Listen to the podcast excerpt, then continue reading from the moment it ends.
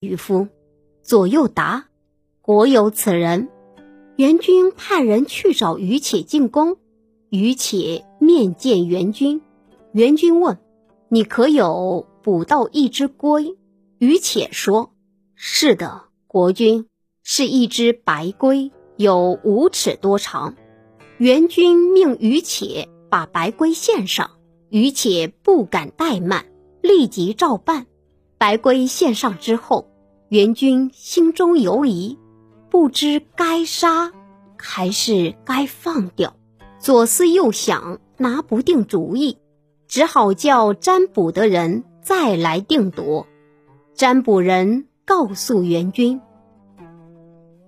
围杀白龟为大吉。”元军毫不迟疑，命人将白龟拿下去杀掉。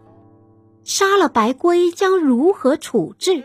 元军又去询问占卜人，占卜人说。用这个白龟来做占卜时的祭礼之用，则占卜有灵。元君吩咐按占卜人的意思去做。至此，每每需要占卜时，都将白龟奉上作为祭礼品。果然美美灵验。孔子的弟子将此事告知孔子，孔子闻言无限感慨道。